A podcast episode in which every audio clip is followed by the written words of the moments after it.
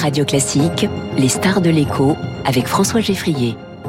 Et avec Swiss Life Asset Managers, investissez dans une croissance responsable et des décisions durables. La star de l'écho ce matin, c'est l'Italie. On en parle avec Julien Marcy, chef économiste de Global Sovereign Advisory. Bonjour. Bonjour. Bienvenue sur Radio Classique. Que pensez-vous de ces résultats? L'ampleur du score de l'extrême droite est à peu près comme attendu. On a donc l'extrême droite, cette coalition même des droites qui arrive au pouvoir.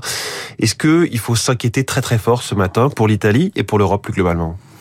C'est vrai que c'était un résultat qui est, qui est attendu et, et, et quand on pense à, à ce type d'incertitude politique qui, euh, qui, arrive devant nous, on, on, se remémore tout de suite ce qui s'est passé il y a dix ans avec la crise des, des dettes souveraines. Bon, et je pense que c'est quand même intéressant de rappeler que l'économie italienne est dans une situation aujourd'hui qui est différente. Euh, différente et meilleure? Alors, sous certains aspects, oui.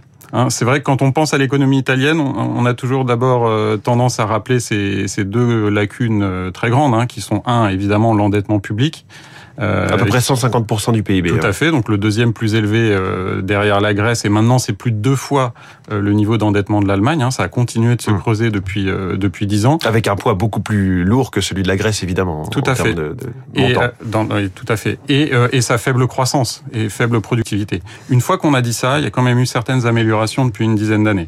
La première, elle est quand même du côté du secteur bancaire, qui était quand même le talon d'Achille de l'économie italienne il y a une dizaine d'années. Il est aujourd'hui beaucoup mieux capitalisé. Euh, on se rapproche des standards français et allemands, alors qu'à l'époque, euh, l'Italie était plus proche dans ce mmh. domaine de, de l'Espagne. On se souvient du sauvetage à rallonge, feuilleton quasiment euh, de la montée d'Ispaschi, qui est l'une des plus anciennes banques au monde.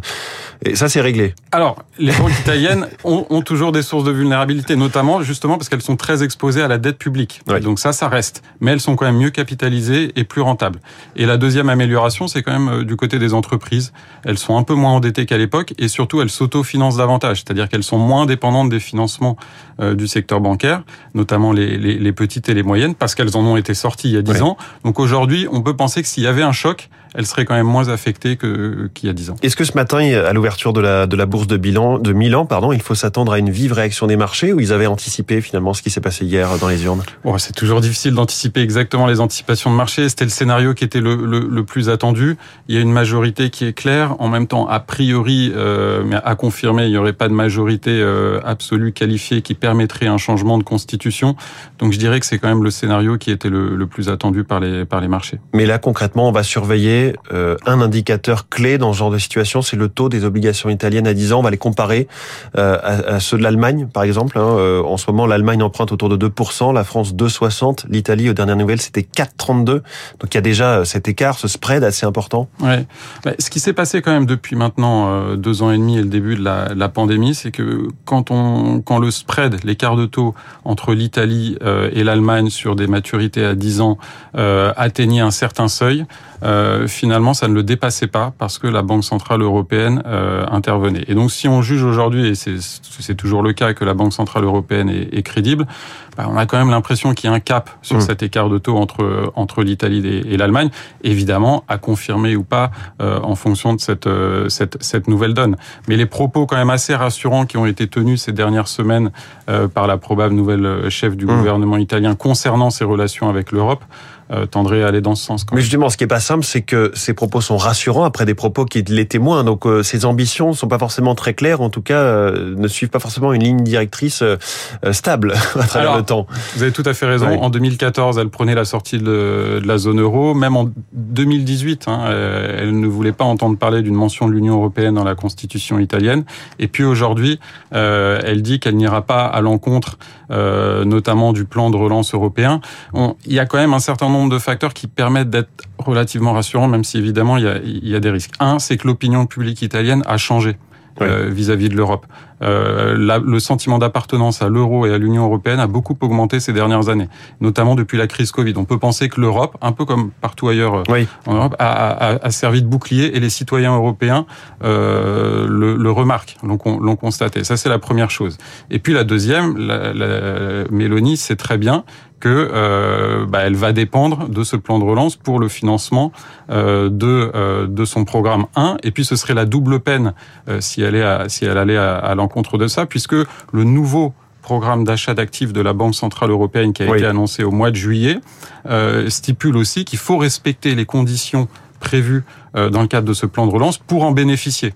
Donc, bah, vous dites des choses hyper hyper importantes et hyper euh, intéressantes et il faut, faut les, on va les prendre les unes après les autres. D'abord, le rôle d'un petit peu de paratonnerre de la BCE. Effectivement, elle a même ce programme anti-fragmentation. Donc justement, pour que la zone euro ne se fragmente pas entre les différentes économies, les différents pays, euh, il a été adopté ou, formé en juillet. Mais tout cela est, est sous réserve d'une forme de sérieux, de, de, sérieux, de crédibilité budgétaire des États en question. Ça, euh, ça va être un vrai test de voir si la BCE accorde quelque part son, son feu vert à ce que va faire le nouvel exécutif italien.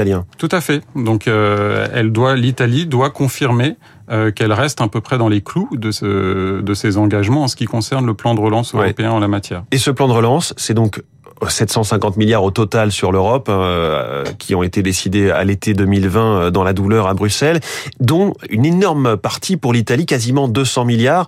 Mais l'Italie n'a pas encore tout touché. Donc là, il y a aussi une forme de, de, carotte ou de bâton que peut manier l'Europe dans son ensemble, les États européens. Oui, le, le dilemme en fait, c'est que euh, bah, Mélanie jusqu'ici pendant sa campagne a dit qu'elle essaierait de renégocier euh, les termes euh, de, de, ces engagements pris, mais dans les limites de ce qui est prévu justement dans ce plan de relance. Il va y avoir une négociation en fait. Alors, ce qui est prévu dans, ce, dans les textes hein, du plan de relance, c'est que si des conditions objectives euh, ont changé, euh, il peut être renégocié.